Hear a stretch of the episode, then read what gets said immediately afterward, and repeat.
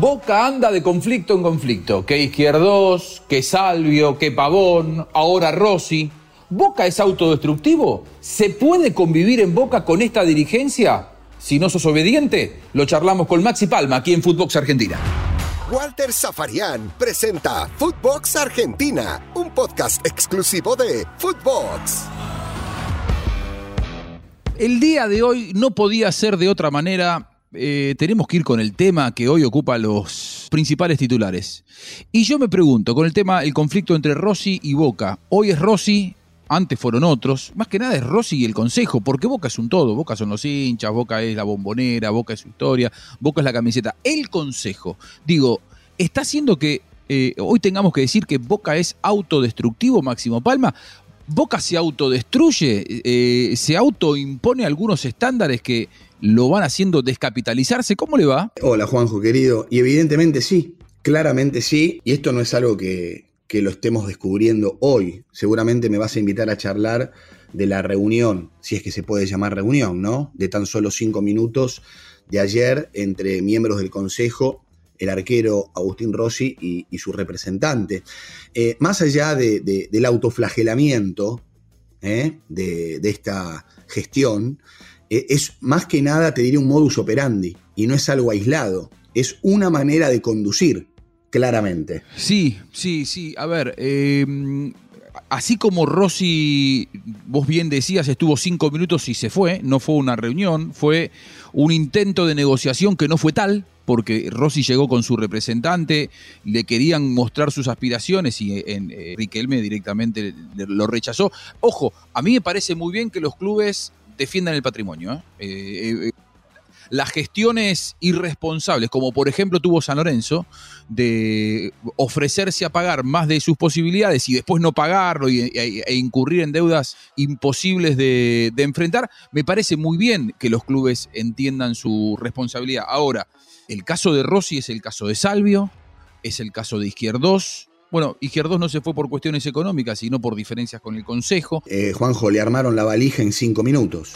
Ellos ponen a Boca por encima de todo. Ahora, ¿ponen a Boca por encima de todo o ponen en realidad la voluntad de Riquelme por encima de todo? Me parece que Boca está encaminándose por la eh, importancia del nombre de Riquelme en su historia, innegable, para mí uno de los máximos ídolos o seguramente el máximo ídolo en la historia del club. Ahora, eh, si vos estás en disidencia con Riquelme, no podés estar en Boca. Y muchas veces estar en disidencia con Riquelme no significa que vos seas malo para Boca. Al contrario, me parece que Boca está entrando en un proceso de descapitalización porque si no hay ningún derecho a negociación o a una visión un poco diferente a la del Consejo y Riquelme, te tenés que ir. Y el medio de eso queda el club perdiendo jugadores que son valiosos. Es que no deja de ser una tiranía, justamente, ¿no? Porque tan importante, dijo Patrón Bermúdez el otro día que Rossi era, que ni siquiera le das la posibilidad de sentarte a dialogar. Y en toda negociación hay diálogo. En todo vínculo comercial hay diálogo.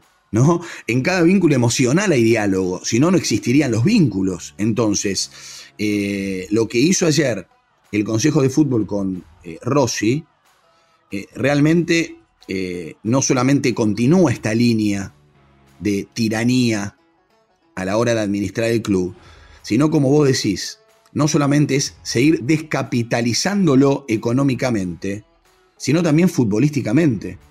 No nos olvidemos que el fin de semana Boca deambuló la cancha y dio pena, perdiendo 3 a 0 con Patronato de Paraná, que solo un milagro puede hacer que se quede en la máxima categoría del fútbol argentino. 3 a 0 perdió Boca en Paraná, no medio a 0. 3 a 0. No quiero entrar en el juego de las comparaciones, pero es inevitable, porque somos periodistas y porque nos ocupamos de analizar y hablar de lo que ocurre en la coyuntura futbolística. El domingo, futbolísticamente, también fue catastróficamente en lo deportivo para River. Perdió en su casa contra Sarmiento de Junín.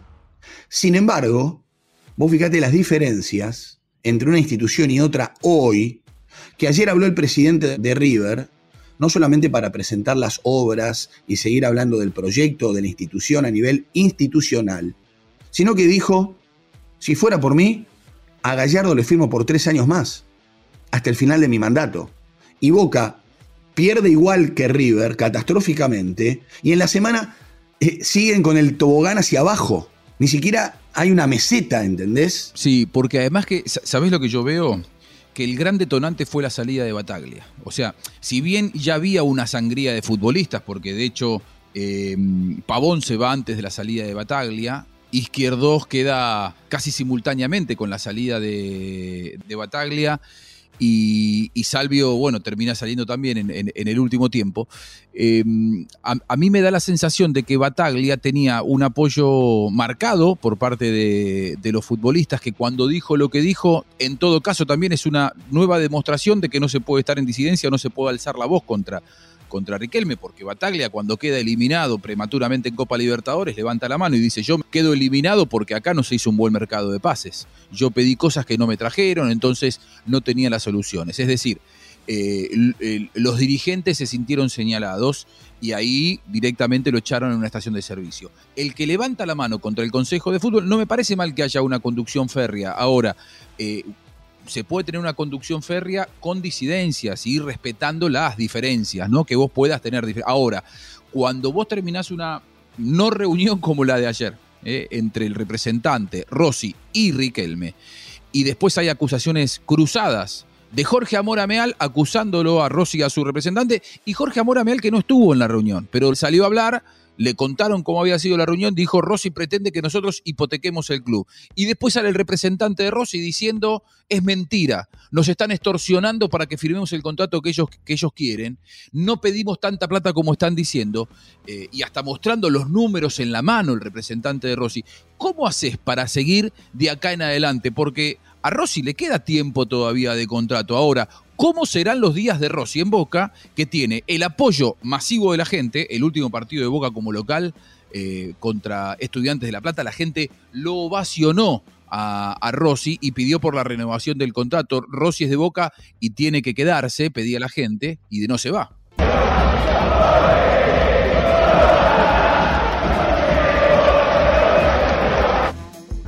Aparte, Juanjo, la gente ya no come más vidrio, ¿no? Eh, estas operaciones que hacen desde el Consejo de Prensa con algunos periodistas, colegas que todavía acompañan la gestión. ¿Consejo de Prensa le dijiste?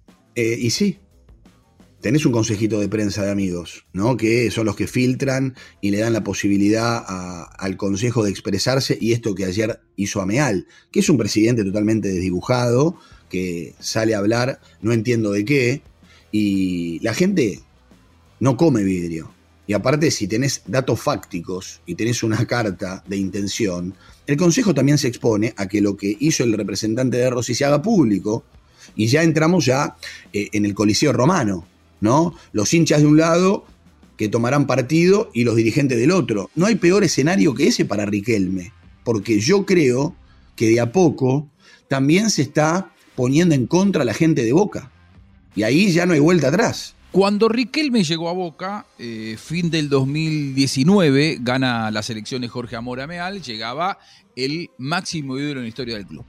Un hombre eh, intachable, como futbolista brillante, que no, nunca había dirigido, es decir, no tuvo momento para desgastarse. Ahora, tres años, casi tres años de gestión y a un año y tres meses de, las próximas elecciones, me parece que a Riquelme, lógicamente, cuando uno se somete a una función pública, eh, y la verdad es que queda expuesto a eh, la evaluación de la gente. Es decir, yo creo que Riquelme hoy está mucho más desgastado que cuando llegó en 2019. Y este tipo de cosas hacen que se tire mucho más de la cuerda. Digo, eh, la última información que tenemos es que por ahora Ibarra piensa en Rossi como titular para el próximo fin de semana, Boca se presenta como local. Vos sabés que no importa lo que piense Ibarra, como tampoco importó lo que pensó Bataglia, como tampoco importó lo que pensó Russo. Esa es una realidad también, ¿no? ¿Estamos de acuerdo? Estamos de acuerdo. Ok, fenómeno. Pero está bien, pero que hoy, después del escándalo de ayer, después del escándalo de la reunión, después de las acusaciones privadas entre eh, los dirigentes y el representante de Rossi, que en la práctica de hoy Rossi haya sido titular, probablemente indique que la decisión ya tomada por ahora es que Rossi siga en el arco. Porque imagínate que Rossi no ataje contra, contra Platense el sábado a la noche. Sería muy poco inteligente, Juanjo. Pero claro. Sería muy poco inteligente. Muy poco inteligente. Demasiado poco inteligente, porque eh, sería exponerse ante el público de Boca. Porque probablemente el discurso del Consejo sea, Rossi no aceptó nuestra oferta, como no quiere estar más con nosotros, no lo vamos a poner más. Y la gente va a decir, queremos a Rossi, como cantamos hace 15 días, queremos que arreglen con Rossi y no nos vendan más espejitos de colores. Eh, creo que podría ser un, escándalo eh, la bombonera si no ataja a Rossi el fin de semana. Sí, sobre todo porque además el que ocupa protagonismo, si sale Rossi, que la viene rompiendo en Boca y es acaso el punto más alto de los últimos 12 meses en Boca, es un muy amigo de Riquelme, Javier García, que cuando llegó al club, si bien rindió, eh, ojo, hay que decirlo, Javier García cada vez que entró demostró que está a la altura de ser eh, una buena alternativa en Boca. Ahora, nada le impide, porque el fútbol es así, que en el primer centro de Platense Javier García pueda cometer un error como cualquier arquero del mundo, eh, quedar mancado y salir a destiempo, que te hagan un gol de cabeza y Javier García debe decir, loco, yo, yo no quiero que me expongan a esto porque la verdad, entrar en medio de un conflicto que se hizo público, porque ¿sabes cuántos conflictos ha habido? El tema es que este conflicto se hizo público y hoy estamos opinando todos desde distintos ángulos. Los hinchas opinan, uno sale a la calle y los hinchas hablan de Rossi, de cómo puede ser que no le renuevan al mejor jugador de Boca del último tiempo.